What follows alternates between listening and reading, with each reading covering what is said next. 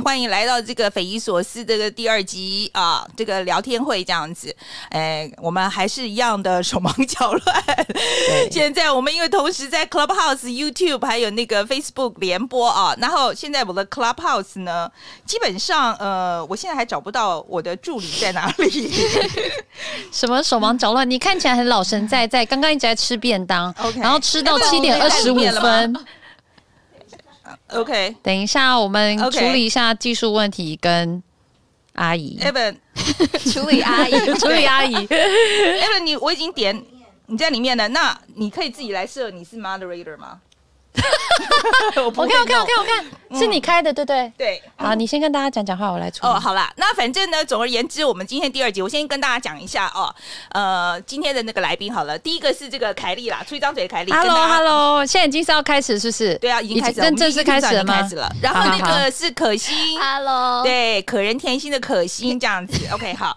那今天呢，我们有两两个题目啦，哈。那呃。照惯例这样子，那呃，我们会有 Part One 跟 Part Two，然后今天我们是从七点半开始，一直到九点钟嘛，啊，因为上次实在太赶了，每个人都说，我就只听到我一直在说三十秒、三十秒这样，所以我们听你们的抱怨，我们听到了啊，所以我们现在改善一下，我们就延长到九十分钟。那 Evelyn，不好意思啊，好，没事，好。不好意思，技术上的问题。对对对，谢谢。好，那今天我们的 Part One 呢，这个第一个 Part 的题目是，就是台湾在今天已经宣布这个防疫要升级了嘛？哈，那其实说实在，现在中国啦，或是欧美国家这些富国啦，哦，他们的情况都已经稳定下来了。可是，其实在，在呃，像东南亚国家，其实包括我们台湾自己，呃，疫情其实都有升温的现象。那印度的状况，我想大家都看到了哦，这个情况真的非常悲惨。所以，我们今天第一 Part 就来谈一谈这个。疫情的关系，尤其是特别着重在东南亚国家这边。那我们很希望，我们很希望啊，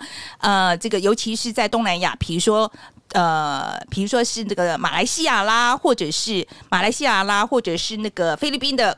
呃，朋友可以来跟我们谈一谈你们那边的情况，这样子好吗？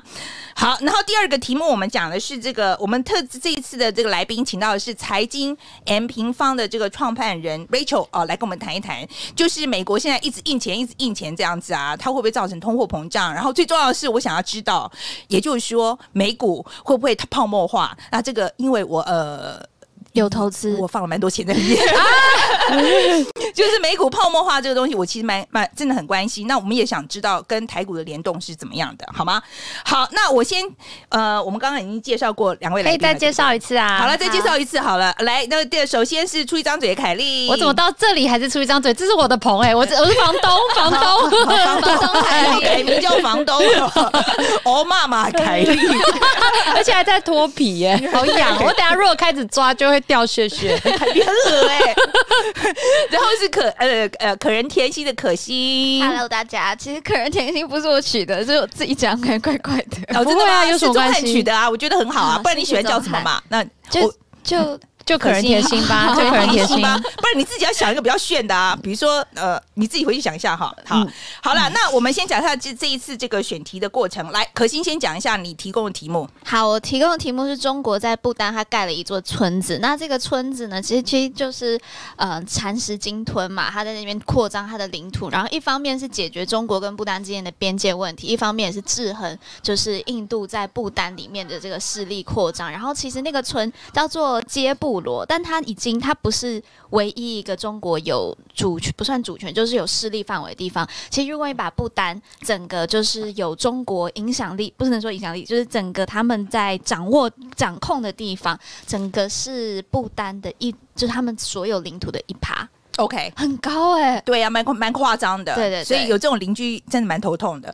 好，来换凯莉讲一下你的选题是什么？哎、欸，我的选题其实原本是蛮娱乐的。好，我是要讲那个，我不知道大家有没有看到 Elon Musk。他上 SNL 就是美国的 Saturday Night Live，好，就是一个非常非常有名的脱口秀节目。对，然后上去讲，我觉得上去讲这件事情的确是 Elon Musk 去上那个节目，我觉得的确是蛮就是来抢我们的饭碗的感觉。我觉得是对喜剧演员的一种不尊重，但 但也没办法，他真的是 attention。对，没错，而且其实他讲的就是也不错，其实蛮有效果。我觉得看得出来他是很努力的，就是他不是随便用一个随便的态度。好，anyways，反正他就上去讲一个加密货币的段子。好，他就在讲说那个 Dogecoin 这个加密货币呢，它就有褒有贬啦。然后有说它是 future of currency，就说它是未来的货币，就是说前景看好，但又同时说 it's a hustle，就是说又有点像是一个闹剧。好，就是一个正反。都打五十大板的一个段子，然后讲完之后呢，隔天就跌了两成。哦，所以他这个段子就造成这个加密货币的价值大贬。OK，然后就觉得哦，整个加密货币还还是没有 Dogecoin，Dogecoin，对对对。凯丽，你希望你以后有这个威力吗？就你们的节目，你你说就是还那我 我自己要先进去买啊，对啊，如果这个有这个威力再说吧，算了算了，好可怕。没有，我的意思是说，你觉得这个威力所造成是 SNL 表示他们节目很红，还是表示 Elon Musk 真的很厉害？我觉得是 Elon Musk，对啊。OK，好，那我再讲一下其他人的选题哈。那 Ken 呢？今这个礼拜他提供的题目是以色列跟巴勒斯坦问题。那其实以色列跟巴勒斯坦哦，在过去一个月其实就就已经强强棍了哈，就差那个。就是已经滚的滚的那冰冰冰冰球，可是就没有滚出来。那这三天就是滚出来了。OK，这个事情就整个呢情势就升高了。那过去的这个三天三夜啊，其实在这个耶路撒冷这个宗教圣地圣殿山就已经爆发流血冲突。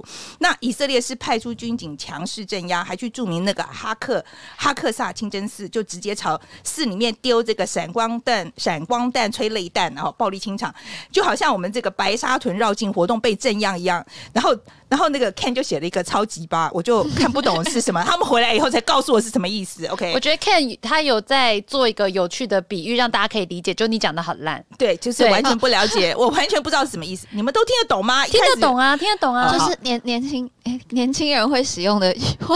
应该说，其实大家是想让 Ken 是想让大家了解这个以色列这件事情有多严重。对，就像白沙屯如果被攻击是一件非常严重的事情，想让大家感同身受，这是一个很大的事情了。其实是。真的是一个非常大的事情，而且这一次我必须要讲哦，这个只是一个起头，其实挑衅的这一次应该算是以色列啦，因为他就是到呃这个巴勒斯坦人很一些呃在境内他觉得比较重要的据点，他就是去强迫接收嘛。那很多地方是以色列人跟阿拉伯人就巴勒斯坦人一起住的地方，他就直接把人家轰出来。所以这边可以补充来补充一下好了，就是嗯呃，我之前其实我有去过巴勒斯坦，然后我去到了巴，因为我去就是去以色列，然后也去巴勒斯坦里面，然后去跟他。他们的年轻人去对话，可以感觉得很出来，就是他们是真的有那个仇恨在。因为我原本过去，我会想说，有可能就是像我们去到中国，那有可能中国的学生，他们有可能有时候对于台湾人会有一些印象，但是他们不到不至于是会有真的仇恨，或是真的很生气。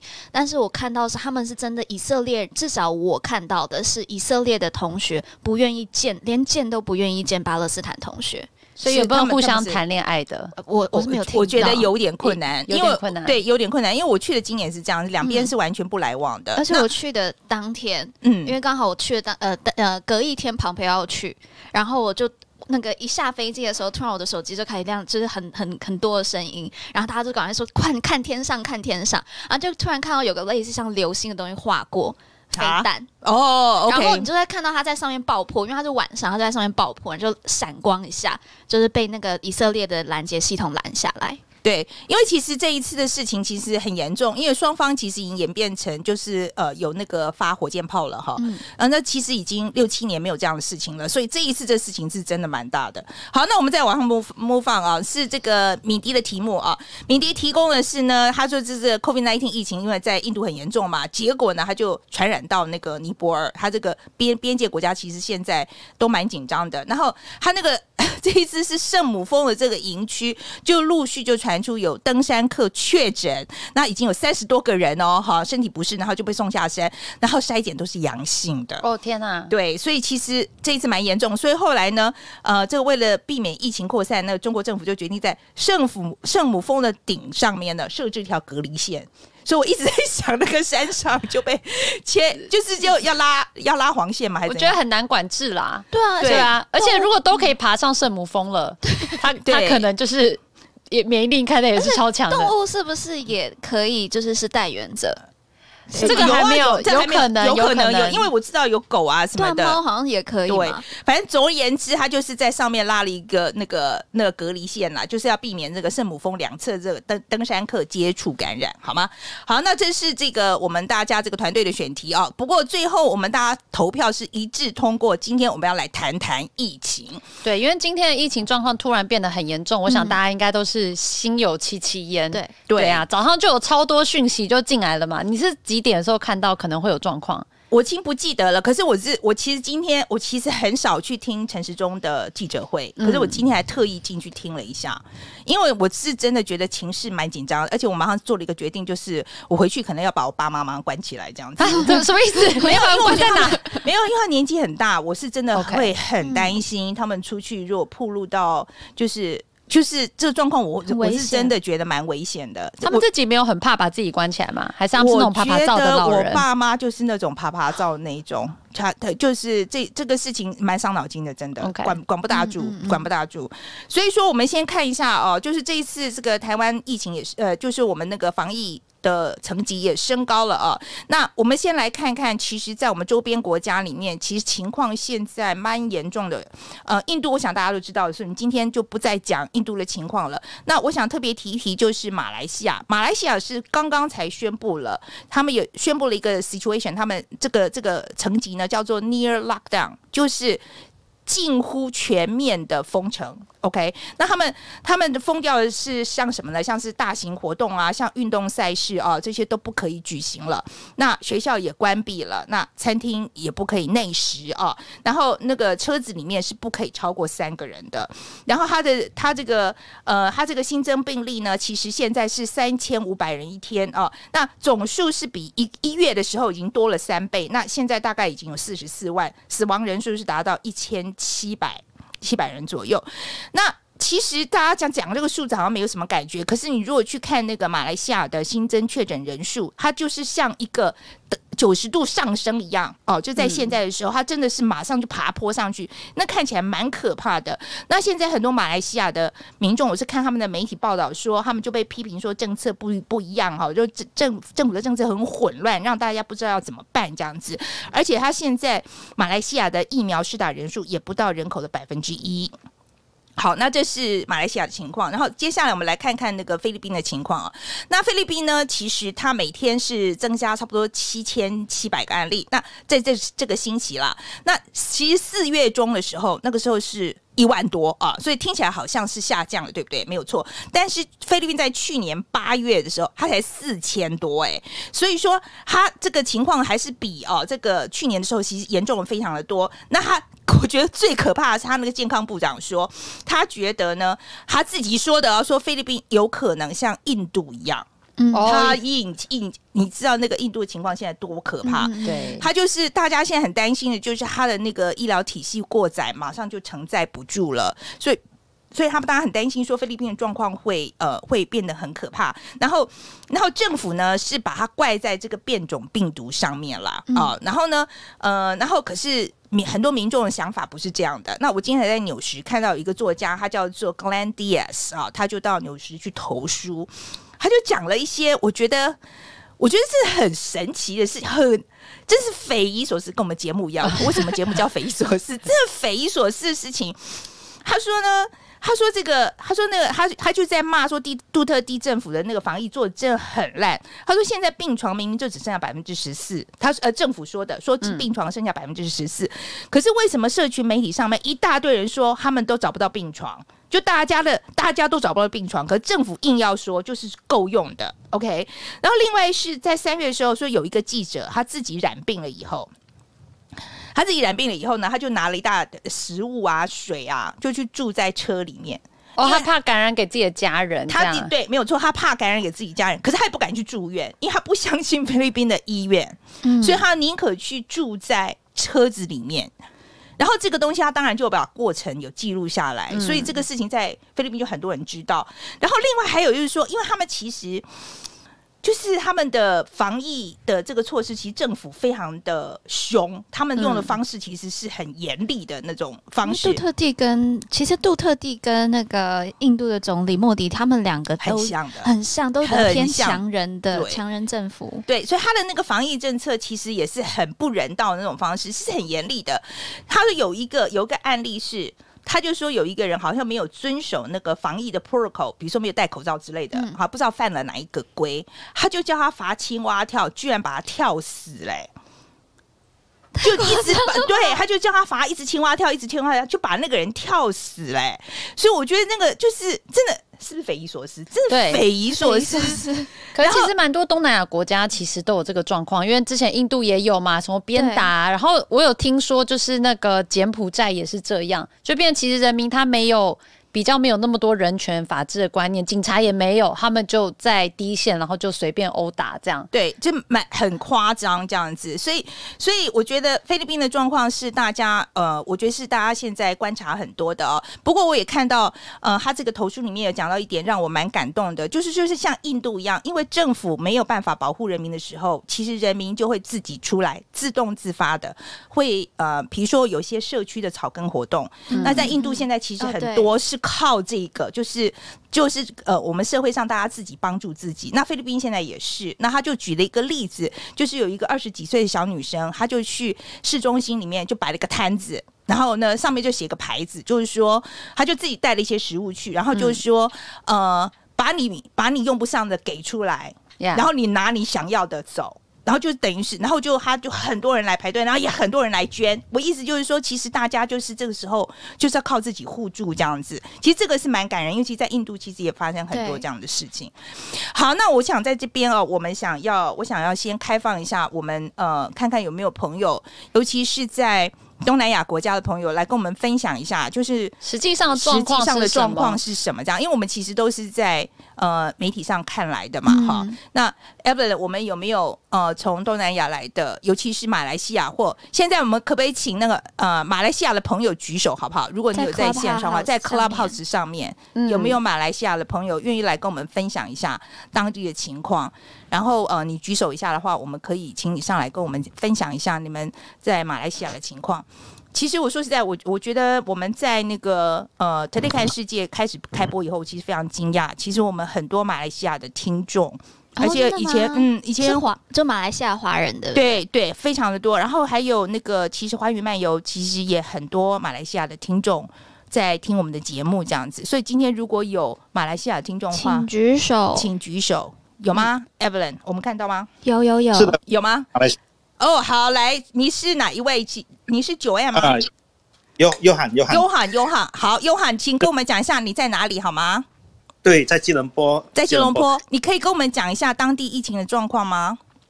是的，啊、呃，几乎在连续啊。呃差不多一周，我们都是在三千五百啊这左右的确诊的病例，死亡人啊死亡因疫情死亡的也是差不多是每一天是二十二人哈，二十二人啊，所以是啊算是很严重的一个啊状况。所以为什么在昨天就宣布从今天开始哈，就是啊还不是全面性，刚才你说的对，就是啊将近就是封城的这个啊状态。所以，但是这个这个行动呢，其实是啊、无论是执政党或者是反对党哈，他们对这个政府的这个防疫的措施都是有不同的一些的看法了。就是有一些时候，就是说是好像一个纸老虎，就是表面上是几乎好像是啊、呃、封城很严严肃，但是却是没有真正的啊、呃、处理到一些啊、呃、根本上的问题。所以这个是。需要加强的，就是说什么叫纸老虎呢？就是说，虽然啊、呃，这个全面的封城看起来那个措施是啊、呃，可以啊、呃，表面上可以有效的来啊、呃、抗疫哈，但是其实还有一些根本上的问题，就是其实啊、呃，在啊、呃、主要的人口的密集在吉隆坡的一带，其实我们还是很自由的可以啊进出。刚才你有说到你你都担心年长者哈，还有我家里也是有年长者。其实啊、呃，所谓的进出就是说，那一种的情况还是很严重的。所以你是说，你是说那个大家的那个，比如说，你觉得大家警觉度高不高？民众的警觉度高不高呢？啊因为马来西亚的情况是这样，我们有不同的种族，比如我是华裔，华裔的警觉是比较高，但是啊、年轻一代的可能因为以为是上一阵子哦、就是看起来年轻人有一点疏忽了，就是这一次好像啊、我们已经有进来这些的案例哈，就是突变或者是啊、已经变异的啊、病毒已经进来了，所以很多年轻人啊、也确诊也并且重症哈，甚至死亡，所以这可看见就是不但是。其实华裔普遍上是比较警警觉的，警觉的。OK 啊，大部分的人口啊是马来哦，马来人啊，马来跟印尼的情况很相似的，他们的整个文化宗教啊，比如我是宗教研究的啊，就是伊斯兰宗教的研究啊，本身是很清楚知道呃那个情况哈，就是宗教和文化导致他们的，他们好像近期要有这个所谓的斋节，还有他们的这个嗯啊。所谓的啊新年呐、啊，就是他们的所谓的 Hari Raya，就是他们的对啊。有啊，所以他们我可不可以我可不可以再请教一个问题，就是说呃，马来西亚政府在追踪上面，就是说病例追踪上，比如说隔离啊，做的好不好呢？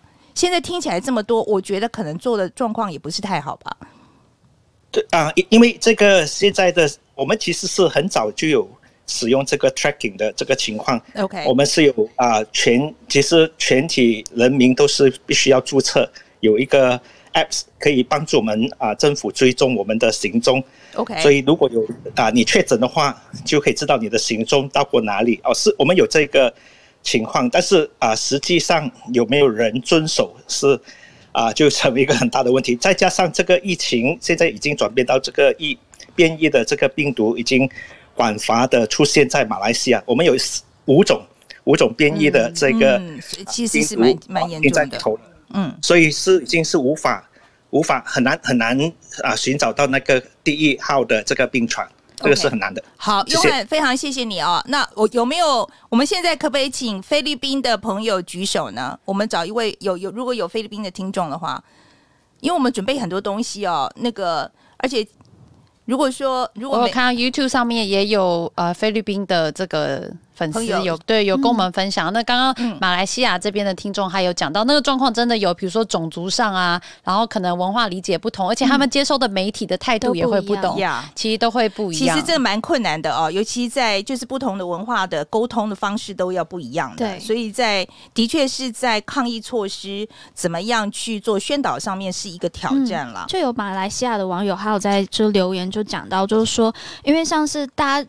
他大家因为种族的不同，所以大家使用的文字甚至媒体是完完全全是不一样，所以他们的态度也会不一样。嗯，就有可能呃，假设中文媒体的他有可能就特别的警觉，就像刚才网友说到，但有可能其他的、嗯、就就华人比较怕死嘛？你的意思是这样？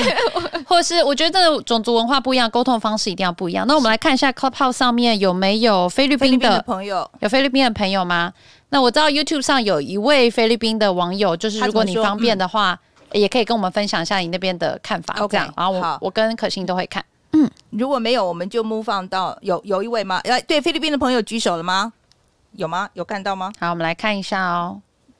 很多人在 YouTube 上跟你告白，范姐。哦，谢谢，他们觉得很开心。哦，好，菲律宾的朋友有吗？如果。好像没有，如果暂时没有，我们没关系，没关系。哈，我们先讲我们下一个主题啊。我想请凯丽尔跟我们讲一下，因为其实呢，现在台湾的这个状况，我相信，哎，之前疫苗没有人要打，现在是不是大家抢着打？哎、欸，对，其实一开始一开始大家还有点 Yeah，that's see how it goes，然后对 AZ 想说哦，是不是最好的呢？就现在根本就抢到爆，没错，对，因为他那时候我记得是上呃前三个礼拜的时候，他开始开放可以自费打嘛。你是不是已经打了？我打了，我是不是开放的？下一个礼拜就去打了，然后我他开放的十，他是十点钟开放，然后我十二点，我想说大家都不想打，那我就随便，我就等到下就是中午休息十二点我再去看，然后结果全台北都已经满了，台北早就到早就早就爆满，后来你是去哪里打到的？宜兰打，哇，你好厉害！而且那个还是大家还不想打的时候，已经是这样了，对。然后我朋友还是找到去到彰化才打到。OK，, okay 我自己的家人是在基隆啦，昨天也打了。对，我们全家没有人打到，我觉得我们很混这样子。哎、欸，那那你有什么症状吗？我第一次打完当天，我完完全没事，然后他们就说要多喝水，然后多运动，要排汗，所以我当天还去做瑜伽，还都完全没事。但隔天起来之后就很累，就是。呃，就很像是发烧的症，发发烧感冒症状，嗯、但是没有烧，就是你全身都很累，但是我都我还是去上班，也都没有事。虽然我在我就一直睡觉，对，你说在上班的时候睡觉这样，对，就我同事就说我打疫苗，然后我就可以睡觉。我同事也叫我回家，但是我就想要坚持我没事。他们觉得你这个 行不行？你可以回家吗？凯丽，你们家也有有人去打了吗？对不对？对，是一位老人。OK，对，然后。七十几这样，然后他的状况怎么样呢？他是昨天打的嘛，所以昨天我们就很关心。他说：“你还好吗？”小叔，你年纪也不小了。他都说：“没事，没事，我很好。”然后今天他就说有一点肌肉酸痛，但就这样。哦，那所以什么发烧什么都目前都没有。我也是不舒服，个一天睡个觉之后就完全好了。对，我是朋友，他一家人他们在美国，他们应该打的是不是 Pfizer 是 Moderna 了？因为那个 AZ 在美国还没有被批准嘛，哈。然后他是跟我说，他说跟呃我的朋友他是妈妈，他就跟我讲说。呃，他说他打了以后，他就是打几个喷嚏，好，哦，就这样，他病，他就他的症状就这样。可是她老公呢，就睡了一天。可是他们的女儿是才三十岁的哦，反而睡了三天。所以每个人，而且这个是我们在我们一直在讲说，Moderna 跟那个 Pfizer 是那个那个是最好的嘛。可是还是有一些症状，所以每个人的体质不大一样啊、哦。可是听起来好像都还好啦。而且我觉得他们大家都很高兴自己已经打了疫苗这样子。嗯嗯嗯，所以有疫苗的话，我希望大家赶快如果。等有的时候赶快去打，然后这就讲到我们下一个题目啊，嗯、就是说，因为我们台湾其实我说实在，如果有的打，大家可能都去打了。可是现在就是我们没得打嘛，对，对 我们买不到嘛。那所以现在呢，最近那个拜登政府他就有提议说，把那个专利权先打开来，让其他国家可以制造，然后让自己可以赶快哦就制造疫苗。嗯、那这个事情，我请凯莉来帮我们说明一下好了。哎，对，其实我觉得我想要先讲一下，其实，在范杰的粉砖，然后就有公布这个，就是跟大家讨论这个新闻嘛。那你原本可能预期大家会觉得说啊，对啊，台湾买不到，我们赶快开放，让大家都可以买到疫苗。结果在你的留言下面，大家是吵成一团呢，吵成一团，要不要开放专利还是不要？一半一半，一半一半。而且我觉得我蛮惊讶的是，很多人是认为不可以开放专利的。我其实蛮惊讶的。对，其实这正反两方的论述其实都完全可以理解啦。那基本上我其实是稍微看了一下，想说过去有没有这种很经常性的开放，就是因为某些疾病的肆虐，然后就开放专利，然后让大家可以自行生产这些疫苗，其实有的，而且是在大家蛮熟悉的克流感，在零五年的时候，那个时候因为禽流感嘛，然后就全球的疫情很严重，所以那个时候克流感这一个这个专利哈是在罗氏制药一个德国公司，德国制药公司手上。那那个时候台湾呢，其实就想要跟这个罗氏药厂去呃去沟通去协调啊，可不可以部分开放，我们可以自行生产一些学名药嘛？这样其实就是仿的药，但是。也是或许有一样的效果，但是那个时候原厂是不愿意开放，所以后来卫生署就自行向我们的这个经济部的智慧财产局申请哈，有一个可以强制授权，在紧急状态的时候可以强制授权法官，我们自己就可以，对我们自己这样，哦 okay, 所以就是在没有经过罗氏制药同意下呢，那我们就直接授权我们一个叫台湾神龙公司，反正我们自己就生产克流感，然后那当然台湾也有不错的技术嘛，所以因此就可以让我们在台湾有足够的这个用。比较低的价格就有足够的药物储备，这样，所以也就是说，我们其实不用他们教我们，我们就自己做。我们对，我们自己可以做，我们就自己做这样。对对，只是说我们需要一个，就是一个特殊状况，然后来说这是。我们可以，我们这个时候我们要开放一阵子，所以当时的状况也就是买不到嘛，就像现在买不到疫苗。对，其实是买不到。其实我有看到这个，其实 WTO 在零三年的时候，他们就有发布一个就是 Doha 的一个公共卫生宣言哈，嗯嗯嗯，他就讲说各国其实在一些紧急的状况下是可以取消专利限制来发放强制许可。哦，所以你发放这样强制许可的时候，那你国内就可以自行去做选民药。但是 WTO 没有强制力，对呀、欸，对，所以就是这样嘛，你没有一个中心的单位去强制规定大家怎么样，对，对不对？所以其实在这个状况就会变变成说，当然我们这不是我们不是疫苗专家哈，但是就可以变成说，大家为了求生存，嗯嗯，嗯就有一个模糊的空间这样。嗯、那这一次当然，因为这一次的这个。呃，我们这次的疫苗其实技术门槛又比较高，对不对？对，而且其实好的疫苗啊，都掌握在那几间大的疫苗公司手中，所以他就讲到说，这个为什么不能开放？好，就是以药厂的说法，为什么不能开放专利呢？好，我来看，我看到两个，一个是辉瑞哈，辉瑞他就讲说，其实生产这个 mRNA 的疫苗，其实这个技术是非常复杂的，而且它要需要非常非常多的原料，所以疫苗的原料是有限的。那你在疫苗原料有限，然后大家技术又不到位的情况下，你贸然的开放让大家自行去生产，其实出来的品质也不会好。其实我说实在，这个有点打到我，因为我其实蛮担心的。你就是又不是每个人做的 都可以。我说实在，那个随便哪个国家做，我还真的不敢打。对啊，而且、欸、对。之前不是有讲，就说就是 WHO 他们会想要推一个什么类似疫苗护照的东西，就是他们可以认可，就是各个国家做的疫苗。但如果这些所有的国家有可能只是较低开发的国家，他们没有这样的 capacity 做出来，最后 WHO 他们也不认可。对啊，不会啊，他们也愿意认可中国的疫苗啊，所以也不一定啊。好，解决了，解决了。对啊，好了，第第二个是什么？哦，好，就是那 Moderna 他们也有说嘛，其实。呃，因为现在是没有，原本就没有这么多生产 mRNA 的这个生产能力，所以你就算开放了，大概他们预计一年到两年内也是没有办法提高这个产量的，所以他们觉得其实是没用的。好，这个是药厂的说法哈，我知道现在大家一定很多人是不不认同啦。那那你说为什么要开放？那我觉得原因其实很简单，就是要救人嘛。而且现在其实有非常严重的疫苗分配不均的问题。你看台湾自己，我们就只能拿到。我们现在看到这样是非常有限的。然后，其实美国跟加拿大他们囤积的疫苗数量都非常非常的高，对，而且是一个人可以打好几针。对，对，他呃，目前是看到这个美国囤积疫苗数量是是实际需求的两倍。好，那加拿大呢是五倍，所以他们其实是有非常高的人均疫苗。对，所以其实赶快放出来吧，真的。但我觉得这样就解释，就是现在的问题并不是说大家没有办法做疫苗，就是呃，这也是，但这种更大的问题是一个现在的。呃，没有办法输分配不均的问题啊，所以应该要想办法解决是物流吧。就是就是，你意思是说像 COVAX 嘛？问题是谁来分呢？这也麻烦呢、啊。对，而且我说实在，我现在拿在手上，我也不愿意放分。老实讲，老老实讲，我今天如果我有我自己想的话，我也不愿意放出来啊。因为现在变种疫苗一直变，一直变，一直变。然后我是不是留着我的疫苗在手上？搞不好我还可以做一点什么弹性的运作？对啦，因为政府一定是以自己人民为优先考量嘛。这个我可以理解啦。可是我是说真的，这个贫富不均的问题怎么样解决呢？所以在这种很现实的状况之下，我觉得真的是自己要。顾自己了，真的是这个样子。那如果自己要顾自己，我们台湾其实就是被抛弃的那一边啦。没有，我们就是要想办法。那我们就真的跟流感一样，没有没有，我觉得我们就去呃跟美国苦苦哀求。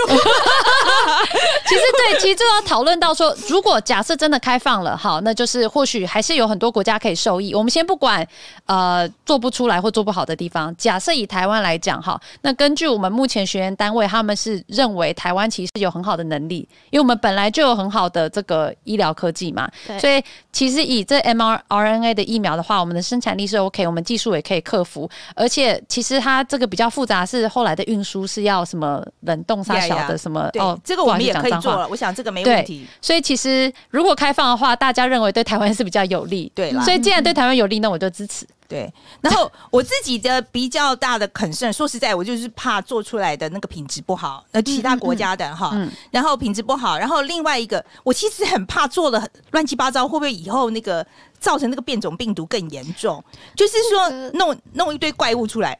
可能电影看太多，你说库 库斯拉跟哥吉拉这样，就是说可能电影看太多。可是我我会觉得，呃，另外一个，当然，我觉得大家现在在讲啊，就是说，因为专利这个东西，你如果开放的话，呃，很多人会讲说，这些药厂为什么会这么努力去开发？当然是因为要商业利益嘛。对，嗯、那你如果今天专利权的保护就是要要呃要鼓励创意嘛？那你现在如果现在在这种情况之下又把它打开专利的话，是不是将来就没有人愿意做这件事情？嗯嗯嗯，我接下来我想请可心讲一下，好，就是说，其实呢，这个疫苗现在也不是说，其实有一些呃，比如说像孕妇啊，或是小小朋友啊，其实打这个疫苗是有一些顾虑的。我们跟我们讲一下好不好？现在那个，比如说孕妇的部分，或是小朋友的部分。其实前几天就有个新闻出来，就是说到，就是有一个二十岁的女生，她在三月的时候，她打了 AZ，然后结果她在四月的时候发现她自己怀孕了。然后，但她，所以她那时候就是呃，已经怀孕五周，所以她那时候就回退，她发现她有可能打的时候已经是怀孕的状况。那她之后五月的时候就很不幸的就流产了。但目前就是虽然新闻标题是写打完 AZ 后流产，但是没有办法有直接还还在找这之间是不是有直接的因果关系？因为老实说，孕妇在前期本来就有很高的几率会自然的淘汰胚胎，所以你不能说啊，我流产了，所以我就一定是因为打疫苗，血栓没有数据啊。对，血栓也是，其实在，在呃，就是一定有血栓的案例啦，哈，就是所以是要看有多少这样子。对对，那那那个小朋友的部分呢？呃，我还我再讲一下那个孕妇的部分，哦 okay, 就是其实美国他们 CDC 他们现在已经一开始是没有开放给孕妇打的，但他们现在开放给孕妇打了。那他们是有做一系做一些研究，做一些实验，他们是发现确实打过的跟没有打过的，就是有打过他早产的几率会比较高一点，哦、一点点。OK，但是因为他们目前的 sample size 还不够大，所以他们还不敢就是认，就是就是说。嗯不行打或者是什么的.所以目前大家都还是说先在观望当中。那其实给呃年轻人的也也哦，那时候还有个医生是说他比较建议啦，就是孕妇打 mRNA 的疫苗，就是 Moderna 跟。Pfizer 的疫苗就是 AZ 的话，就是腺病毒疫苗嘛。那原因是因为 mRNA 的疫苗它比较不会致嗯、呃、造成血栓。那一般来讲说，孕妇本来就比较可能会有血栓的状况，所以他就是为了降低，就是尽量他的他这个医生、啊、我们就买不到啊，讲、啊、那些干嘛？其实是买不到、啊。我一直在想，我说孕妇那万一得了新冠肺炎，是不是也更严重呢？我我觉得、欸、对，之前美国就有出一些状况，就是他们有些孕妇已经得病，然后又要生产，其实医生也很害怕。医生要帮你接生，啊、对呀、啊，对呀、啊，我觉得这个也是问题。那青少年能不能打？青少年一开始美国是不呃没有说要给青少年打嘛，但他们现在扩大到呃十二到原本是只有十六岁以上，现在是十二岁到十五岁，Pfizer 的都可以打了。那他们其实都是有做过实验，也就是也是给青少年一模一样的 dose，就是也就是两剂，然后发现都是都没有问，就是呃是没有问题的。因为一开始是发现就是说青少年，这是就是新呃这个新冠肺炎的话是年长者比较容易就是中标嘛，那呃年轻人也会，但他们的症状是比较轻的。那现在美国是说，因为还是希望不要让 COVID 影响到学生就是上课的状况，所以就还是让他们打。那他们现在也正在进行，我觉得还蛮就是从六个月到十一岁的这样的实验，哦、就给很小很小，听起来好小啊，超小。然后他们就给他们一半的 dose，OK，、okay, 然后去看看有没有效这样子。哎、欸，但我想要分享一下。就是我们的网友，他有讲到说，台湾现在有一个是林李秉仪医师，然后他是台湾疫苗协会的一个高层嘛，所以他其实也会上节目去分享。他说，他说其实呃，当然一当然他说呃，原料是一个问题嘛，但还很大的关键技术其实制成啦，所以就算我公布了，你也没办法做出来，你也不一定有办法做出来。那他们详细的制成，他们当然是不会公开嘛，所以其实这个制成是影响效力跟保护力的关键。所以就像台积电一样，并不代表你知道怎么做你就做得出来啦。我就想说这个 formula 对不一定会这么容易的就让你全部都学会这样子。嗯，对。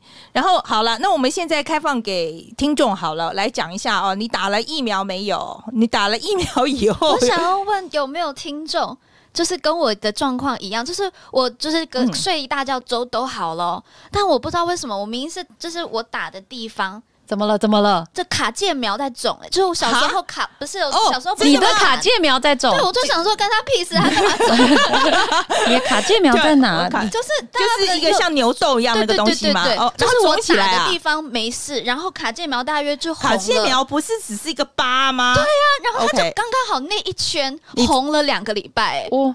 Okay, 所以只有那一圈红，其他身体部位都正常。对我就不懂他在他在干嘛。那我们现在开放一下，给那个呃观呃听众朋友来分享一下你打疫苗的经验，请举手啊。然后你如果想跟我们讲一下，你觉得那个疫苗专利的那个也可以来分享一下哈，你的想法这样子。不过我们先先听一下，有没有朋友愿意来跟我们分享一下你打疫苗的经验，好不好？YouTube 上如果有比较完整论述，其实我也会看到哦。对。好，那 Evelyn 有朋友举手吗？现在举手，哦、来来选一位上来，来跟我们讲一下。好，来。啊，Elaine，你好，Elaine，啊是，Elaine 好，Elaine，Elaine 好，Elaine 你在哪里？呃，我是来自马来西亚。哦，你在马来西亚，OK，那你打了疫苗了没？是，我是因为我是物理治疗师，所以我们、oh, 呃昨天刚刚打了第二剂辉瑞。OK，OK，、okay, okay, 好，你打了以后，你的你感觉怎么样？你有没有什么症状呢？呃，我们打了第一支过后呢，头两天我们的手臂都蛮痛的，哦，就是我们睡觉没有办法睡，那边是呃 muscle spasm 肌肉痛，okay, 然后严重的痛。呃是挺痛的，以前打疫苗都没这么痛，然后嗯。呃呃，那什么啦？然后我们我是还好，可是我有同事呢，因为他是印度人，然后我也有同事是马来人，因为马来人他们在在在戒月，所以他们白天的时候没有办法吃喝，所以呢，他的反应会比较大。他打了第一剂过后呢，他会觉得反胃、想吐，所以他熬到了傍晚，他们不嘎巴色可以吃东西了过后呢，他就比较好了。OK，所以说疫苗的那个反应，每个人真的也是都不一样，都不一样。对对，然后第二剂过后呢，呃，通常打第二剂，我听到很多我们身边的朋友、同事或同行，他们都分享说，在第二天的时候反应会比较强烈，有些人是全身非常的疲惫、瘫软，然后也有人他们发高烧、头痛。嗯，第一天的时候是还好。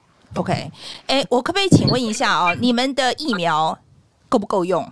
马来西亚的疫苗够不够用？呃，目前据说是不够用的，也是不够用。目前我们还在打着辉瑞，呃，据说打完辉瑞的这一批会打 Sinovac。OK，所以就是想办法到处去买了哈。嗯嗯，对，也有传言说他们政府可能要公开给私人的医院或者是诊所，让这个疫苗变成可以售卖的，因为现在是买不到的，只有能够透过政府去指派你去试打。OK，好，谢谢你啊，谢谢，平安哦。那我们再请下一位。YouTube 上有人说，就是打我了之后喝酒都不会醉啊？什么东西啦？是喝酒会？我想起来一件事，我告诉你，我想起来还是不会醉，会醉啦。我我想起来，我想起来一件事，我在 假新闻，我在有一个网友传一个新闻来说，在中国很流行一个说法，说打了疫苗之后会阳痿。什么阳痿？那他可能原来就阳痿吧？没有没有，是真的，很多人在讲这件事，你们没有听过吗？没有，我没有。我哦，那我先我可能是你的长辈群组，不是长辈在乎这些东西，真的不是啦，真的不是，真的不是，真的是。那你的长辈朋友可能原本就不是在 Facebook 上哦哦，是 Facebook 哦呀。OK，Anyway，如果有朋友有这个现象，可以来跟我们分享一下经验。呃，有吗？没有人敢讲啦，不要制造假新闻来。好了。好了，有没有？Evelyn 在看你了，Evelyn 在看你了。来来来，请来我我们请下一位哦，是呃 Bentley。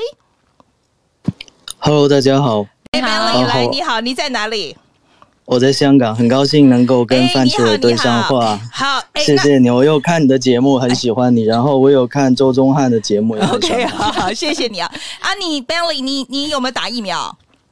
呃，我有打。你打了，那你的情况怎么样？呃，香港现在是两支疫苗可以选了，一个是科兴，一个是 BioNTech，BioNTech 就是 Pfizer 了。对。但是它是用那个大陆的那个代理商是 For Fosun BioNTech，呃，我打的是 BioNTech。然后第一针的话呢，就是没有什么反应，就是左臂会酸痛，很轻微的酸痛，呃，可能呃三四天就已经消失了。然后第二针的话呢，因为之前有同事和朋友就。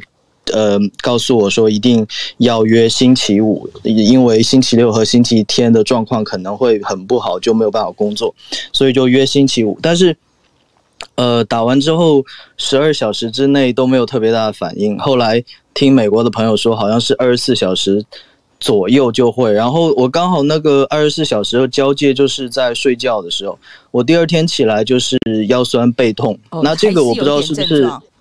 不知道是不是心心理作用了，就是因为前一天如果没有去运动的话，就是腰酸背痛不太可能发生，但是就刚刚好，所以我就把它归罪在是 BioNTech 的原因。然后等一下，我先倒倒退一下，所以你前一天有去运动，所以没有没有、哦、你没有、哦、没有 OK OK 好好，那所以所以这腰酸背痛就很不正常。嗯、之后呢，就是再过了几小时之后，头痛就很明显了，这个头痛就持续了。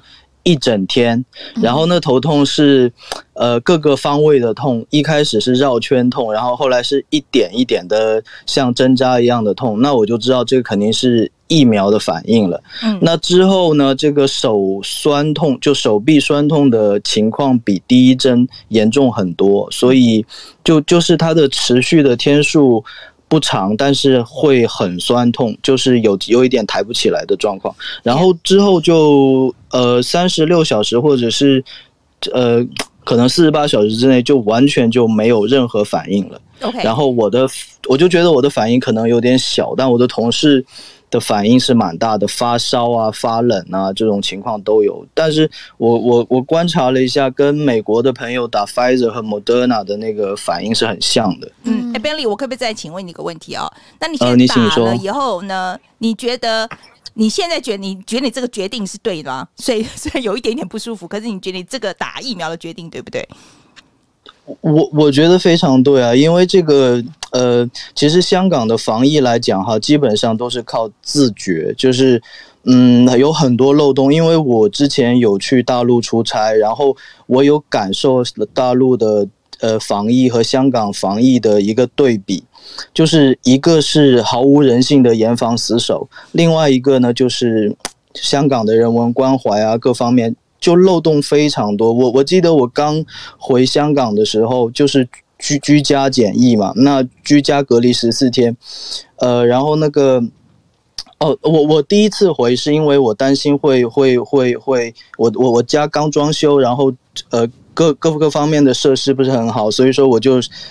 跑到酒酒店去隔离，然后酒店隔离的话呢，我刚刚上去 check in，然后那个酒店的那个服工作人员还跟我说：“哎，你不如先去超超市买个东西，然后下去吃个饭，然后你再来 activate 那个 apps，就是它有一个、嗯、呃追踪你的行踪的一个 apps。所以说我回到香港之后，对，就漏洞很多，所所以我在想说，这个印度的这些呃这个。就是印度变种，如果说要来香港，我觉得真的会入侵香港的话，我觉得就嗯。就就真的是不知道会什么时候会入侵，所所以说，我想如果现在还有这个 BioNTech，就争取先打，因为香港只有几十万剂而已。我我是听说九月份之后就可能不会再入这个 Made in Germany 的这个货了。这个我不知道是不是真真是啊，就就就可能是 Made Made in China 的一个 BioNTech，我也不知道这是真是假。所以说我就想说。先先先打好了，因为嗯，这个 Bentley，我想这样这样差不多哈，非常谢谢你的分享。然后我们接下来我们再一位好不好？好啊，那这个空空档我分享一下，真的是有我我听到就是在东南亚国家的有些地方的这个防疫旅馆哈，你住在楼上防疫，可是楼下就是有全套按摩店是可以带人上去按摩的哦。所以这真是很多漏洞，真的要靠太严重了，对，要靠大家自我自觉了。对对对，好，那我们再一位啊，这个是呃，Elo Eloise，是不是？对对对，Eloise，你跟我讲，你好，在跟我们大家讲你在哪里好吗？啊，我也是在香港的，我已经打了第一剂的啊辉瑞疫苗。OK，呃，我的。对对对，但是我的感觉就是比较呃，比他比刚才那个有点严重，就是我的手啊，第一天和第二天，尤其是第二天，就是整天都觉得非常的酸痛，就就是肌肉痛那种。对，然后呢，就是有非常的非常的累，就是觉得整天也是呃没法没办法工作这样的。OK，好，谢谢你啊，谢。谢，不过有打还是比较好啦哦，有，有有对对对，有打的比较安心嘛。好，我想我们今天呃有关疫情的讨论我们就到这边哈，因为我们接下来呢，我们我真的很想要跟大家就是我们来谈一谈这个美国就通货膨胀的问题。来，我们请那个 Rachel 好吗？来，Rachel，欢迎，哎，来欢迎 Rachel，欢迎。来来，请坐这边。好，呃，大家还是对于我的声音跟范姐的声音说有很大的差别，可不可以请神父帮我们确？我知道范姐已经很努力，一直抱着那一根，是，我已经抱着一个小时啊，一直抱着。所以我们请神父帮我们确认一下，好不好？我声音还是还是我太小声啊？没有，我我我耳机听起来还好。我们神神父确认一下，好，谢谢。好，我们来介绍一下今天的，Rachel 是那个呃呃。财经 M 平方的创办人，我没讲错吧？对，财经 M 平方。给你可以告诉我为什么要叫 M 平方，不能叫 L 平方或 N 平方？为什么一定要叫 M 平方呢？M 平方是其实它是出自于 macroeconomics 跟 microeconomics。OK，好，总经跟各经，总经跟好像以前大学上课。I see M 平方。OK，那时候在创立这间公司最主要的原因，其实就是想要宣达，让大家从 top down 的角度去看整个呃投资的市场，就是说你先看懂全球经济发生了什么事，然后再去选择说，哎，哪一些产业啊，哪一些个股这样子，所以是用 top down 的方式。OK，所以是看从大的图像来看。对对哈，好，是总经的方式来看。对，好，那我想我们就直接 jump in。我先讲一下哈，就是说我们这一次来呢，主要是有一些数据啦，就是说美国现在经济很好啦，说是这么，我们既然已经准备了，就快快念一下好了。就是第一季 GDP 年增六点四啦，哈，是四十年来最佳表现。那彭博是预估美国的第二季经济就回到疫情前的水准了。那牛津经济研究院也看好今年美国的经 GDP 成长率可以达到百分之七点五，是一九五一年来最强劲。那老实说，这些是数字对我来讲。意义都不是很大，不过呢，就只是有一个印象，就是说美国经济好像真的很好这样。那请瑞秋跟我们讲一下，是不是真的非常好？美国经济其实真的蛮好的，而且我们就是在大量的研究这些数据这样子。嗯、那其实美国经济，我就用三个层面来跟大家分享现在的经济的状况。第一个层面其实是消费的一个层面，因为大家都知道美国其实是呃全球消费的大国嘛，GDP 里面七成是消费。呃，其实美国的一个。GDP 里面的消费啊，占。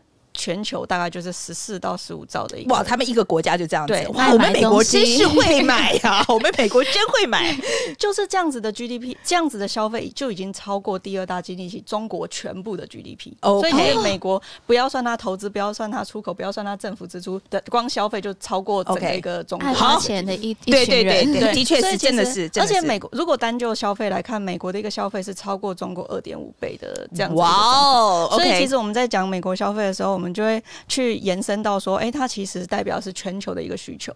嗯、那我必须说，美国的消费目前来看，其实真的真的非常好。你光看它的一个零售销售，其实在三四月是。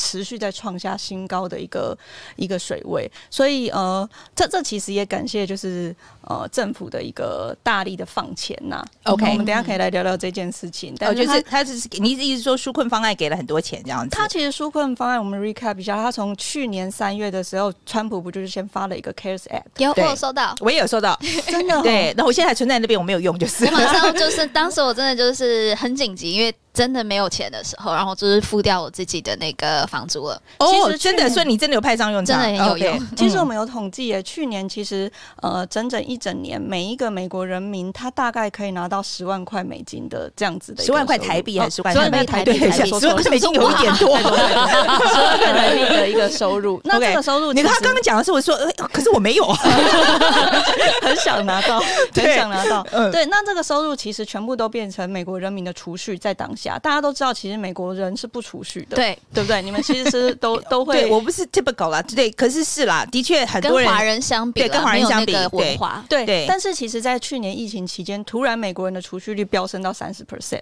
哦，所以大家这为什么呢？就是因为美国的没有没有安全感。到了，不是他直接灌钱给你。哦哦，他直接发现金之外，就像刚刚你们讲的，你们都把它存起来了。我我能够理解啦，因为他一次那时候他第一次发一千二嘛，一千二在纽约，那时候我住纽约来讲，就是我一个月的房租，但有可能住在。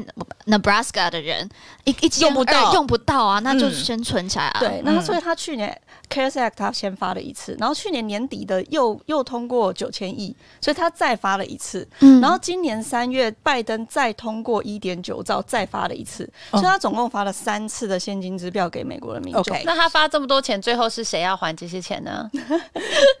这个我们等一下可以好好的来聊。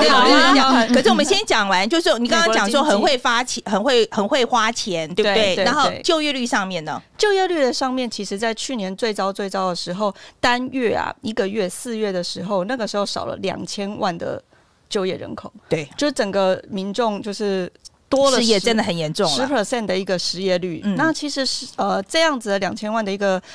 呃失业人口大概已经回来七成左右的一个水位了。OK，那上个礼拜五其实公布了四月的一个非农就业的一个部分，大概是增加二十六点六万人。那大家觉得说这二十六点六万人，它的一个数字是不如预期，因为市场就觉得说，哎，我们不是应该要增加九十到一百万人吗？怎么只增加二十六点六万人？那我们研究员其实有观察了两个现象，它为什么只增加二十六点六万人？主要有两个原因。第一个原因就是因为原物料价格涨太高了，这可能也是等下我们要来讨论通膨的一个议题。原物料价格涨涨太高，导致很多的上游是出现缺工缺料的一个状况，所以他们就暂停了一些。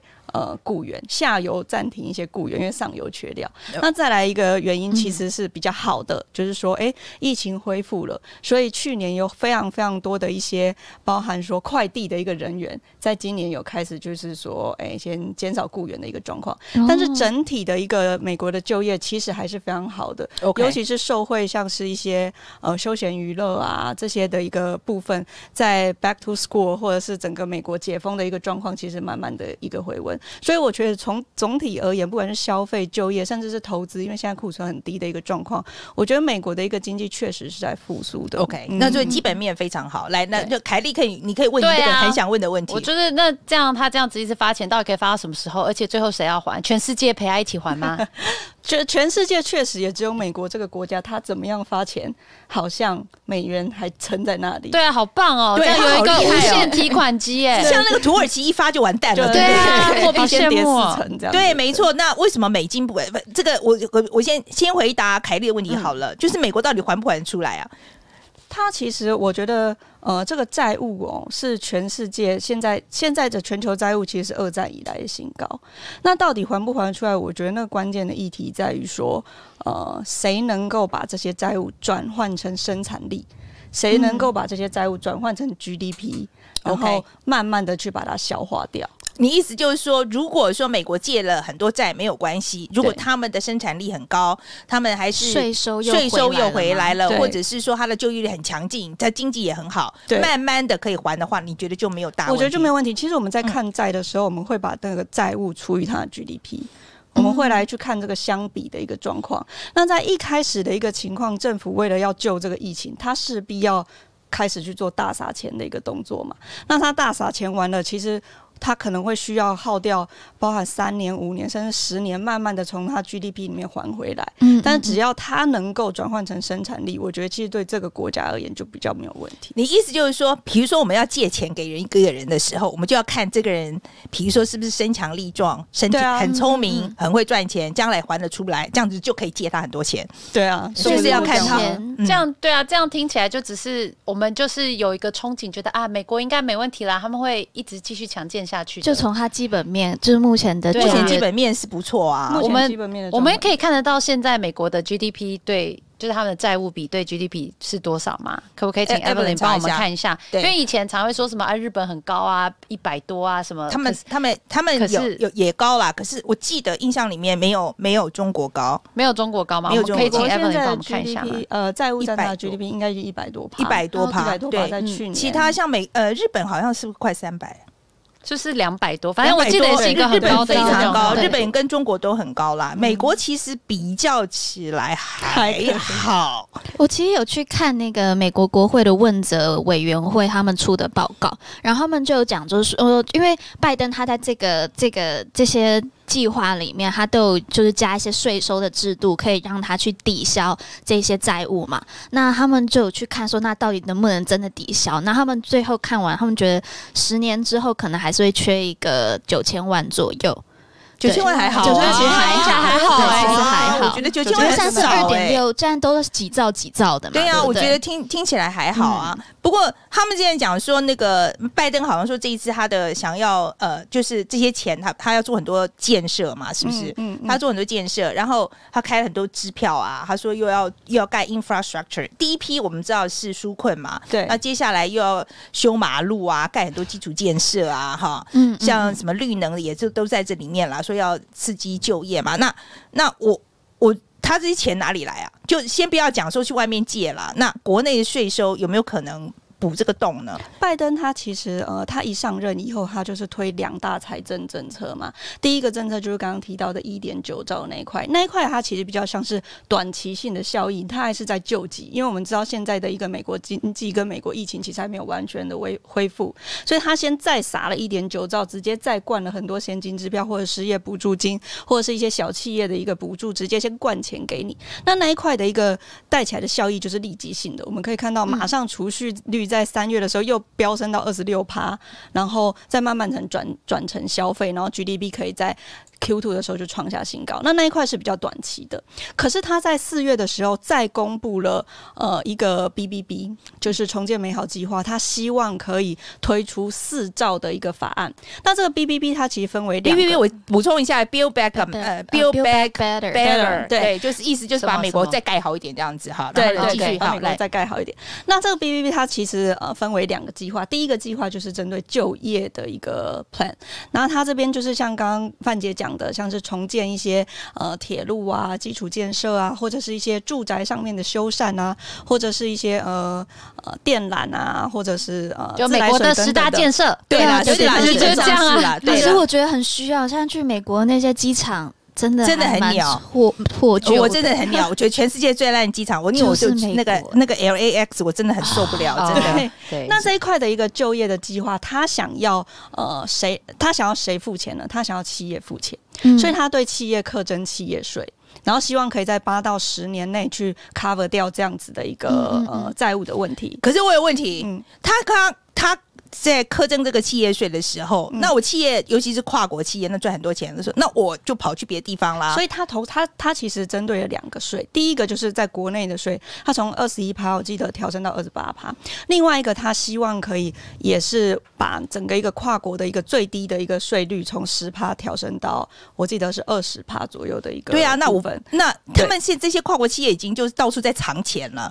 他们现在这个样子，不是藏的更厉害吗？我不知道他怎么叶伦对他怎么解决这个问题。其实叶伦他在这一块，他也是会希望，就是说全球一起来针对这个 呃跨国企业一起来提升，把那个 把那个税用的比较平均一点。OK，接下来想做这个，对，连疫苗都没有办法平均了，税要平均，傻了吧？怎么可能？这是怎么可能啊？一听就知道那个他那个跨国企业又又要去跑去什么不晓得跑去哪里，跑去哪里一个什么小岛更厉害的藏得更好一点。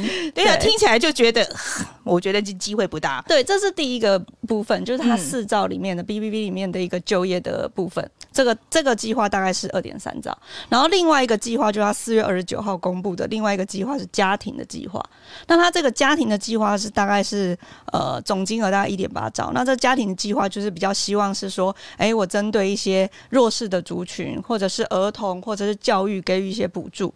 那这些一点八兆怎么来呢？就是针对富人。哦，OK，对，有钱人多扣一点税，那还是老问题。那这些有钱人又跑掉了，这怎么办呢？有钱最会逃税了。对呀。啊，他有些人他就说，那我不要做美国人啦，这是可以的啊，因为就是利益导向嘛，这没办法，这自由市场啊。对啊，他这边他这样好左，这样可以吗？对啊，这样可以吗？对啊，民主党不就是这样吗？其实民主党跟共和党，我就我自己在分析川普跟拜登，我觉得有两个很大的差别啦。譬如说像呃川普的一个部分，他其实过去他的口号其实就是让美国再次伟大嘛，所以他也是大撒钱。然后财政政策、嗯、这一块其实跟拜登很像，但他没有课征富人税。对，这是他跟拜登最大的差别。那他创造了非常高的财政赤字，他是用什么赤字来弥补呢？他就是用贸易赤字，减少贸易赤字来弥补。我们知道政府它其实最重要的两个赤字，一个就是财政赤字，一个就是贸易赤字。一个国家啦，它最大最重要的赤字就来自这两块。嗯，那它就是用贸易赤字来减少贸易赤字来来，它有做成吗？问题这个就是贸易战。哦，对呀，他要打。可是贸易战，我就是这样。其实对，可是我觉得贸易战的赤字并没有降低啊，美国的有稍微降低一点点呐。哦，就是对于中国这一块，对，很明显嘛。所以他其实他的策略是这样。然后他那么高的一个财政财政的一个赤字，他到底要怎么抵呢？他其实就是降低利率。所以你可以看到，川普他在做的，他其实说联准会你要一直降息，你要一直降息，然后甚至我就说好，那我呃，就是扩增页岩油的一个产业，能源的产业，把原油的掌控权拿回来，然后把油价拉低、压低，这样子降低通膨，所以联准会才能一直降息。可可以降到什么程度？我以为现在已经降到有的降了，就没得降，难道降成负的吗？那那个时候是川普的一个时代，他其实想要做的是这这件事情。但拜登的时代，我觉得又有很大的不同。譬如说，拜登的时代，他跟川普一样在做的是，其实是扩增财政政策嘛。对，但是他其实呃。我觉得最大不同包含像刚刚讲的，他对富人加税，然后再来就是拜登，我们知道他跟川普最大的差别是他是一个外交官，对，所以他其实是希望海外进来，就国外来买，国外人来买。我的国债嘛，哦，就等于是说，呃，比如说我们假设好了，呃，台湾政府去买美国国债，对对，就等于然后帮他们，就等于基本上就借他钱了。三大买家就是中国、日本跟欧洲嘛。对，那我，我是不愿意讲到中国，but anyway，对，我知道，那反正他就是希望呃外，可中国现在不可能刚刚买帮他买了，上一次已经帮他买了一次了嘛，对不对？两千零八年的时候，那一次中国等于是大债主嘛，嗯嗯嗯，那这一次还有可能帮他买吗？现在两个人搞得这么。感情这么差，所以他还是就呃，我觉得民主党他比较惯用是透过日本，OK，对，然后因为日本现在其实是美国最大的一个买家了，对，就是美债最大的一个买家，所以我觉得最大最大的差别其实是在这里，嗯，就是说，哎、欸，川普他就说，好，你们都不用跟我买，我联准会自己买。或者是我国内的一个机构自己买，川普在做的一直是这个。像他川普在的时期，他发了六点九兆的一个债务，可是海外的央行却占比从三十三趴减到只剩十五趴。对我我意思他，他我我我我再我们再讲一下，就是说你说呃，在国内发行意思就是是等于是卖给美国人，他这个债等于是跟美国人自己借钱，对，卖给美国金融机构。嗯，可是，在拜登的时期，我觉得他很明显的，他想要把这些债转嫁到。外面的人，因为他又是一个外交官，可是这样子是可以透过政治的力量去逼其他国家买的吗？有，通常是这样吗？我觉得有可能啊。台湾哦，台湾台湾买得了多少吗？其实，在之前民主党的时代，其实就是像呃，之前奥巴马也发了非常多的债嘛，那个时候要解救那个。呃，金融海啸的时候，它也是 QE 一二三嘛。那个时候其实也真的都是欧洲啊、日本啊，甚至中国去买、嗯、买单这样子。其实我也要再讲一句话了，也不是说只有政治啦，因为美国经济好，大家都好嘛。对、嗯、啊，所以其实也不是说不好，大家也都不好，是嘛？没有错。所以所以说所以说你你等于是 too big。To fail, to fail。那这样子，如果像像我们现在在政治上面看到，已经有一个以美国带头的这样子的民主国家的联盟，慢慢要来成型了。那如会不会就是民主国家的联盟开始买它的国债？然后，呃，中国现在看起来它的国债是越来越低了嘛？那这样子看淡到是中国跟美国之间的经济贸易更加的脱钩，那是不是他那样子？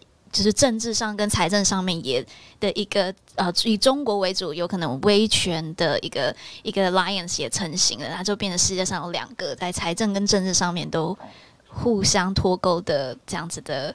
呃，群组嘛，我觉得现我觉得这件事情在过去十年一直在大量的被讨论呢。嗯，但是我觉得这两个国家的经济体制还是有很大的差别。就像我刚刚讲的，美国的现在的 GDP 大概占全球大概二十五 percent 左右，大概是二十几兆左右的一个水准。那中国大概十四十五兆，但是美国的内需。它的消费占了十四十五兆，可是中国只有五六兆。对，而且中国内需好像一直做不没有做到他想要的目标。对，因为中国现在它其实比较面临到的问题是，它的一个投资还是占比超过它的消费，因为它过去在呃，不管是二零零八年的四招救市，或者是两千年到两千零八年那一段，它加入 WTO 之后，它其实呃扩增了非常非常多的产能，在接下来的一个时代，它其实就是在。去化这件事情，嗯，它在降低它的投资，拉高它的消费，但是到目前为止，它其实都还没有明显的。做出一个呃，像美国这样子的改善，对的一个状况。这个中国的问题，我们可以待会再讨论。可是我想让可心讲一下，就是说我们通膨的部分，来你讲一下好不好？把东西拉回来。对，就是我自己很好奇，像美国这样一直发钱，发这么多的钱，那这样他们他们就一直往上通膨。那现在联联准联准会不会再过不久，还会开始准备升息，就是抑制这样的通膨的问题？其实联准会针对通膨的议题，他已经讲了非常非常多次了。他甚至就是觉得说，我们提出了一个就是平衡性通膨的一个。的一个措施，我们觉得说，哎，未来过去的通膨实在太低了，所以我们可以一定程度的允许接下来的通膨高于一定的水平。他们所谓的一定的水平就是两趴的一个水平，就他们可以允许这件事情去平衡掉过去十年这么低的通膨。所以意思是说，我们之前因为因为没有通膨很久，我们存了很久，所以现在我们可以用一点。对对对，联准会他它其实在之前它有提出这样子的一个声明，去告诉大家说，你不要担心哦，如果通膨呃之后你会看到通膨突然飙升，但是我们可能还不会很快的改变动作，我们最可能会改变动作的时间点是当失业率跌到四点五 percent 左右的一个时间点。他他是提出说呃最佳。最适的一个就业的一个水准，那最适的就业水准，它其实从它的文件里面暗示，大概就是回到之前四点五趴的一个水准。对，那时间点大概会落在什么时候？现在如有有没有预预期了？我们觉得他今年其实他今年上半年就做了一些动作嘛，像他今年上半年，他就是呃，他不再呃，就是延长 SLR，就是一个他针对金融机构的一些措施，然后就是说。他其实就是有一点点不再放那么多钱到市场了，这这这个有点听有点我听不太懂哎、欸，你要解释吗？还是就算了？是是，是，是什么？它是一个呃最是补充的一个比例，他在告诉金融机构说，哎、欸，你的一个这个最是补充的一个比例必须要高于多少？像准备金那样，对对对对对，嗯，好棒哦！需要高多少？嗯，这样子。那他之前因为疫情的一个关系，所以他可能从里面拿掉了一些东西，就是让大让金融业说，哎，你你去多帮我买一些债券，然后放钱到市场好吗？那我把这这个东西帮你放宽。以前他去年疫情的时候，他其其实做了这件事，可是他在今年四月的时候，他就延长，呃，他就没有延长这件事情，他就说好。你们不要再买了。他的他的简单来说，他在暗示的就是说，我们联准会未来不会再那么那么宽松了。所以他的时间轴大概就是说，他从今年九月到今年第四季，他就有可能去先从第一步开始。那个第一步叫做我不要买那么多的债。大家都知道 QE 是什么吗？就是说我买很多的债，嗯，然后我放钱出去。哎，QE 不就是一直印钱、印钞票？不是，他是买很多债，然后放钱出去。嗯你总要写个欠条这样子，对对对，OK，你要先跟财政部买很多债，嗯，哦，反正你可以无限写嘛，所以没差。对啊，刚刚你刚刚不是问我说，财政部的发的那么多债谁买？对，谁买？其实以前就是联准会买，就他们自己的央行买，买。所以买的意思不一定是拿钱出来，就是我就是收你的借据，然后收着，就这样。我收着，然后我买，我放钱给你啊。那要印吗？也是要，也是要吗？要，对对要，要是要。我需要一个很具体的动作，不然一般人真的听不懂。这样你听得懂了吗？可以，可以，可以，我懂，大家应该都懂了。好好，对，不然那个聊天室都在聊，就是我跟你的肤色差了三阶这件事情，所以我觉得好了，就好了。我我觉得我赶快问一个问题，就是说，好，所以看起来那个呃，联准会的意思是说，他们对控制通膨是有信心的，对不对？对，就算是有这个压力，他们是有有信心，他可以控制住这样子。嗯，好，那我的问题就是说。那个美股啊，会不会泡沫化？我说实在，我我我我当然，我老公是他的所有的退休基金，其实他是放在，就是跟很多美国人一样，他是放在就是像共同基金这一种哈。嗯然后所以说，我一直骂他，我认为他那个太冲，因为那个股票的比例占太高。可是去年他就说，他就说，你看我，你看我涨那么多，你涨了多少了？然 后就一副我。可是我说实在，有没有泡沫化的？那个我我真的觉得长得有点离谱，这样子。我不知道，那你们有没有听过科斯托兰尼他提到人与狗的一个理论？哎，当然没有了。对，这是什么理论？我知道人跟狗啦。对啊，大概大概知道他的人与狗的理论，他其实就是在讲说，哎，狗就很像是股市。然后人就很像是这个股票的基本面，就是可能是经济的基本面。然后狗跑远跑近，就是人牵着狗嘛。然后狗跑远跑近，最后还是会回到人的身边。所以基本面，所以基本面才是有没有泡沫的重点。嗯，OK，就是当今天这个企业的财报很好，或者是当今天这个国家的经济体制在转好的一个情况下，那狗跑狗如果跌深了，它就有可能回来回到主人身边。那它涨多了。他也会回来，OK。那现在就是我的问题，就是他是不是跑太远？基本面，基本面对啊，就是那个牵绳拉超长，牵着牵了是不是对？是不是那个链子要断了？要断了。对，我觉得，我觉得，呃，他当然，当然，股价就是涨涨跌跌，但是我们在看的其实是它长线的一个趋势，到底是不是持续在好转？那我觉得说，我们要判断的其实就是说，好，现在股价如果涨多了，那我们要如果基本面没有问题的话，那回档到底是买还是回档到底是卖？OK，其实我们要判断是这个问题。那从刚刚包含是呃美国经济的消费啊、就业或者是投资的一个状况，假如是持续在好转的一个情况下，那我觉得拉回就是去做做买进的一个动作，嗯嗯、那就不用不用太过担心。对，OK，就比较不用像是散户这样子，我今天买啊，明天卖啊，这样子。嗯、我觉得这样子的做法看长一点就是，对对对，对，看长一点。嗯、那如果美股现在状况这么好，那台股为什么今天会就是跌？真对啊，对，为什么？其实台股在今天跌的之前的两个礼拜才刚创下新高。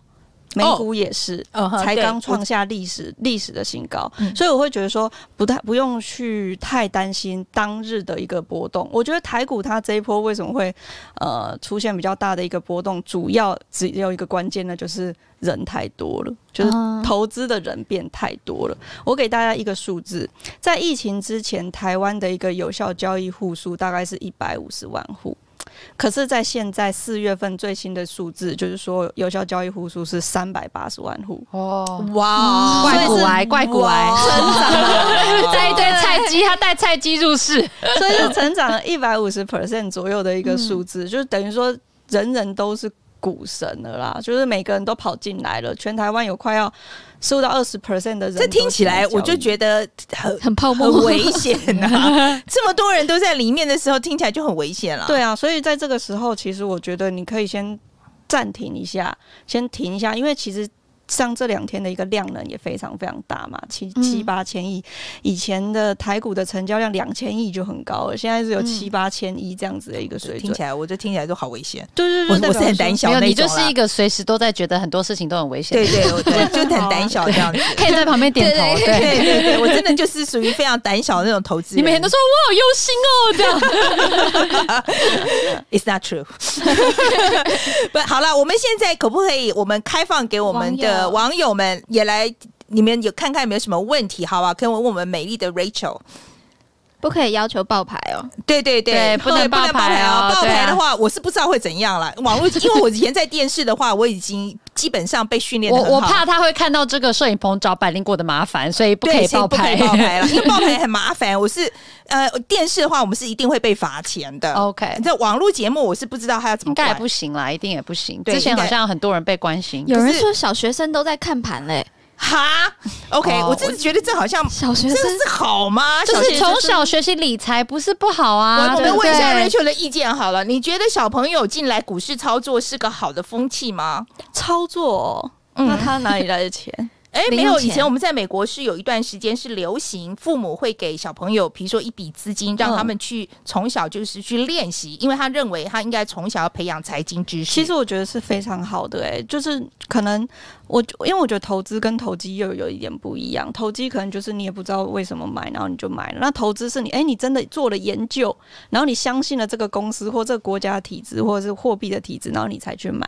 所以我其实觉得从小就要训练这件事情是非常。非常非常好的一件事，其实在美国蛮多，因为那个我们上次在做 GameStop 那个、嗯、那个故事的时候，突然爆冲那个，对，然后也是其中其实是小朋友说要去买的，但他的小朋友应该是是大学生那种小朋友吧，还是真的就是我记得很小哎、欸，因为他妈妈就问他，我记得好像七八岁，然后那个妈妈就问他说，哦、他就说你要买什么股票，我给你一点钱，然后我们就是要练习他看看，就是要有财经的观念嘛，嗯嗯嗯。他就说那你要买什么？他就小朋友就说我要买 GameStop。就后来就涨，一直涨，一直涨，一涨，然后妈妈就回去问小朋友说：“我们可不可以卖掉了？”然后后来是小朋友批准之后，妈妈才卖的。哦，好棒！我觉得这就跟就跟 A 片一样，从小跟着爸妈一起看啊，就是有正确的知识，没什么不好。呃，好，好，不好意思，针对这件事情表达一点意见。我们要不要开放提问？开放一下提问来，有哪一位？呃，是 Ben 吗？哎，Tibet。是吗？范姐，范姐你好，你好，我是藏人，我之前在西藏，呃，还没流亡出来，跟你有聊过，我现在已经流亡出来了。哦，对，OK，好，那呃，你可以，我们可不可以再改一天，你再来跟我联络一下好不好？因为今天我们主要讲股市的东西，还是你对股市这个东西有兴趣.想问一下？如果、哦、没有了，我我我就是就就就是看到您开房了以后，我特别开心。之前有跟您私下聊过，我我我也特别喜欢您的节目。好，谢谢谢谢，我们保持联络啊。那你你现在找得到我嘛？哎、对不对？所以你来跟你来我们脸书跟我留个话好不好？我们另外找时间再聊一下，好，好吗？谢谢。好的。好，那如果再见，再见，谢谢。然后对于这个股市，尤其是有问题想问 Rachel 的话，是呃 Ben 吗？我这边讲一下哦，如果就是刚才有人问说是在哪里举手，嗯、我们举手是我们现在同步也有在 Clubhouse 上面在在直播。那嗯、呃、YouTube 的话，你可以直接在上面留言，我们会看。那如果想要举手直接发言的话，请到 Clubhouse。对，是不是这位 Bishop？他是是有。还是我们在那个 YouTube 上面也没有什么问题，还是没有？现在现在 YouTube 大家都在说，天哪，是流亡藏人呢，全部都在刷牌。然后有一些问题来源，为什么会有这个春联呢？因为就是要强调我很瘦，人真瘦，好不好？有没有其他财经的问题可以问一下？好，是不是不能爆牌？大家都不知道，可以，你说不能爆牌，大家就不可以爆牌。原本已经举起来就就垂 就阳痿了，对对，不可以爆牌。哈，呃。有一位在问说，呃，两位财经人都是关注，有两位吗？我们这里只有一位财经人。他说，我觉得这样子好了，我觉得这样问哈，我想他意思是说哪个产业你比较看好？我觉得这可以，嗯，讲产业趋势，产业趋势可以，我觉得蛮好的。我觉得我其实还是觉得是科技的相关的一个产业耶。对，我们讲的是台股还是美股？都是，都是。台台湾的科技股就是。就是现在最近在下杀的，就是一个科技股，它其实在做一个产业的轮动。就是去年大家都会觉得科技股非常非常好嘛，然后今年其实从上半年以来，它涨的就会变成是船产，这是一个经济复苏的一个过程。嗯，对。那我觉得到船产涨到一个一个地步了，那。科技就是的资金转到船产的时候，我们反而要回来看看，说，哎、欸，科技现在的一个状况是不是可以投资？所以像船产最近很夯，我反而不会跟大家讲说，哎、欸，你现在应该要追船产还是什么的。嗯 okay, 那我觉得主要的原因是因为，其实我们会去分分析说，比较长的，譬如说未来三年或者五年，你到底看好什么？举举例来说，像。这一次的一个传产，或者是这一次的通膨，大宗原物料为什么会涨那么多？主要原因是因为呃，包含经济复苏，以及包含说这一次的呃疫情的解封需求起来了，可是还有很多的国家，他们可能在供给上面出现了一些问题，比如说智利的铜啊，或者是一些呃航运这一块的一个部分，它出现了很多的很多的缺工缺料的一个状况，所以有了这一波传产的一个。世纪大行情真的很久没有你。如果大家有在看投资的话，长荣啊、阳明啊，就是 喷船运这些东西，喷到大家都航海王，对对对对，喷到跟鬼一样这样子。可是这个时候，我们反而要去思考，是说，那未来三年、五年的时候，你到底觉得哪一个产业比较好？你觉得还是科技股？我觉得还是科技股。哎，对啊。就还是那我可以问，我可以问，那加密货币你怎么看？嗯，我觉得加密货币它比较像是呃，我觉得电子货币、数位货币是一个趋势。嗯、为什么是一个趋势？Coin 这一种，呃，就是比较像是电子货币，它就跟加密电子货币哦，我我认为不一样，不一样，不一样，不一样，不一样，不一样，不一样，不一样。为什么电子货币是一个趋势？是因为全世界的人都来进来想要做电子货币，嗯，包含全世界的央行。哦，对，对啦，我知道他们，因为他他他就是要。控制这个东西吗？我我觉得网友想要问的其实是加密货币，因为电子货币大家一定会需要。对，加密货币指的是 NTF 这一种吗？我我觉得比较是大家比较担心的是，因为现在看到就是央行不断在发钱，所以我觉得大家有可能对于这些央行的信任度降低了。嗯，那如果是所以有一些人把这些钱投到这种去中心化的这种货币，那这个会不会也就是变成你觉得会不会是另外影响供货币供给，或是破坏市场这样？我觉得现在的这些。货币在我来看，为什么他们会大涨这一波？我觉得跟很多的一些言论有关，包含的言论有，嗯、呃，刚刚可心提到的是说，哎、欸，现在中央银行印了那么多钱，那这些中央银行它的效力还呃，我们还相信这些钱吗？还是是有我们有一些去中心化的钱是有可能呃成型的。嗯，这是第一个。第二个是一些呃科技的大厂，他们开始跳进来说：“哎，我我也想要持有一些些这样子的货币，可能占我的一个呃财富大概零点零几趴就够了。”嗯嗯，那。甚至像是有一些呃言论，就是说，哎，有一些像以前的投信的金基金，我只要拿可能一 percent 来买比特币，它就可以再涨五万点。嗯，就是都是有这样子的言论，但是实际的应用面上面，我觉得还没有很明显的。所以现在还比较像一个投资工具的感觉，我觉得它比较像是一个投资工具的一个感觉，所以还没有普遍化。除了除了比特币以外，还有出来各种的货币，有的没的，有的没的，太多了什么的。所以我我是会觉得说，大家如果你对这一块有兴趣，也不要拿太多你自己的资产在里面。我还有一个问题，其实是最近有人来跟我，呃，就是我有朋友来跟我讲一个投资的机会。我现在这种这种非常多这样子，可是我有时候在听的时候，我都会觉得有一点。呃，我其实有点，我就我胆子真的很小，所以我，我总是觉得 too good too good to be true。嗯，比如说他们在讲挖矿这个东西，你有听过吗？挖矿这其实就是呃区块链的一个一个技术，它不是指它不是指那个，它是指真的去挖一个矿。比如说，他就是说他们去什么什么，挖煤矿、挖黄金矿、挖一个什么，然后他们现在就开始发行这个东西。你有没有听过？我没有听过这样的东西。Okay, 对，所以我呃，这个我们以后再讲，因为我不想要，因为我听到的时候，我真的觉得这个有那个很奇怪这样子。好，我们可以做一下资料，对对对，我们资料收集以后再来讲，因为这个是这个是我从如果有朋友听到这个投资计划的话，也欢迎来跟我们讲一下哈。如果你有听到跟我一样听到，因为他这个非常神奇，他说第一年就可以还本啊，真正的去挖是在在，只要开始说你保保证可以还本，就就有点怪怪，就有点怪怪，所以我们做一下资料好不好？对，我们做一下资料，这样我觉得真的是太可怕了。好，那如果。我们可以再 take 一个问题，有吗？在 Clubhouse 上面有是不是？哎、欸，我今天坐在这里，我就是要避免盖台这件事情。我知道，最后一个问题。对，房东坐在这，阿姨要注意一下时间。好，最后一个问题，然后 Clubhouse 上面拉上来了吗？是哪一位？群主在，你看一下群主。好，我们哎，呃，是哦，OK，好。好，有一个网友他想要请问说，怎么看现在进入社区感染对台湾经济 Q two 跟 Q 三的情况？对，影响。我们的就疫情对于 Q 二跟 Q 三的影响，我觉得现在的疫情它的一个冲击还没有被看见耶。可是就像以去年台湾，假设我们有做到蛮多的 work from home，或者是、嗯、呃疫情最严重的那段时间，台湾的 GDP 其实都没有衰退。对，OK。对，所以，我们如果好好应对的话，应该影响不大了。对对，就这如果控制住的话，对呀。所以我觉得台湾的一个经济，至少手法来看，是还没有太大的一个问题。尤其台湾的一个呃 GDP 的占比百分之六十五 percent，其实都是以出口为主。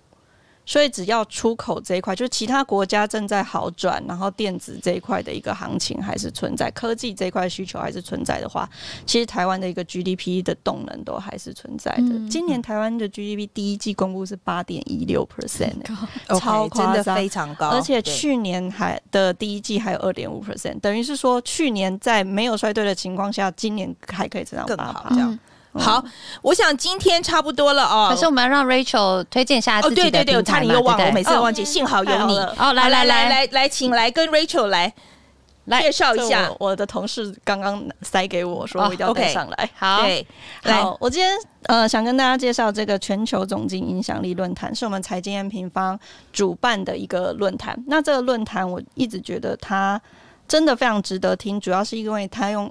三大议题来贯穿着整个一个论坛，包含最上层是先看懂全球的一个总经现在的状况是怎么样，然后再来到中间，我们来分析一下新兴产业的一个趋势，然后在最下面再去选择说 ETF 跟美股到底哪一些财报啊，哪一些投资是呃值得关注的，然后选。呃，就是请到的一些专家，真的也都很厉害。像全球总经，我们就请到了像王博达，哦，他他是真的蛮厉害。艾谢克，嗯，就是这些都非常厉害的一个总经专家。嗯、然后在产业趋势上面呢，我们也请到了科技导读的周清华，嗯，然后 M 观点的 Mula 跟呃刚刚讲到的一个区块链的 Benson，就是这边都会分享。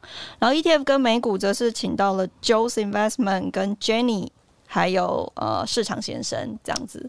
那这个论坛会是在五月二十二号。然后我们在上个礼拜五就把这个论坛转为线上了。哦，OK，所以大家在线上都可以看到，还好有转，就是今天整个就是宣布了，对。然后九点到六点的一个时间。然后在线上，然后距离早鸟结束的时间只剩三天了。OK，所以大家是要买票的。对对对，好，所以大家赶快去买票，这样子。对对对，好不好？好好，那今天非常谢谢 Rachel 啊，那我们今天也没有盖台，可以吗？可以，可以。Ken 站在你后面，他看你很久了，真的。好，跟我们今天直播一个半小时，Ken 你要不要来跟大家打个招呼呢？大家应该不认识我。啊，怎么会？Ken 来，房东，另外一个房东。大家好，我是 Ken。对，大家一直说范姐麦克风行吗？Ken 可以出来处理一下吗？六月的时候，哎，没有人听得到你在讲什么。对，我在六月的时候可能有两周会出现。对对对，好，先好，先预告一下这样子。好，那今天谢谢大家哦，那下礼拜再见喽，哈，匪夷所思，大家下礼拜见。谢谢，谢谢 Rachel，谢谢，拜拜，拜拜。耶，我好想尿尿。